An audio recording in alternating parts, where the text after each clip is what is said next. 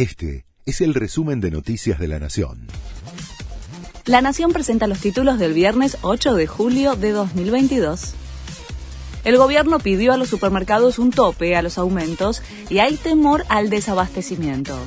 El nuevo secretario de Comercio Interior, Martín Pollera, se reunió con los grandes supermercados y pidió achicar la pauta mensual de aumentos. Entre los supermercados alertaron que en estos niveles de inflación e incertidumbre, esa decisión puede provocar faltantes en las góndolas.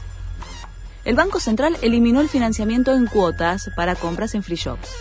La entidad monetaria dispuso que las compras de productos en tiendas libres de impuestos deberán hacerse en un pago.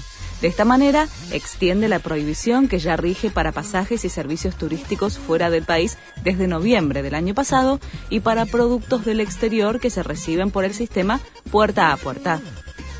Vulneran las declaraciones juradas de jueces que investigan a Cristina. Desconocidos ingresaron a una oficina del Consejo de la Magistratura donde guardan las carpetas con la información y abrieron 24 archivos con datos secretos de los magistrados y sus familiares directos, entre ellos la de tres jueces que tienen a su cargo el caso Vialidad, en el que se investiga a Cristina Kirchner por el direccionamiento de obras públicas. Muere el ex primer ministro japonés Shinzo Abe tras ser baleado en un acto de campaña. La policía detuvo al presunto agresor en el lugar del atentado. El dirigente pronunciaba un discurso antes de los comicios del domingo para la Cámara Alta del Parlamento.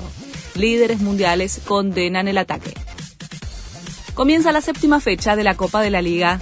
Rosario Central recibe en el gigante de Arroyito a Sarmiento hoy a las 8 de la noche. Además, hay clásico entre San Lorenzo y Boca el sábado. El domingo, Racing juega contra Independiente y River recibe a Godoy Cruz en el Monumental. Este fue el resumen de Noticias de la Nación.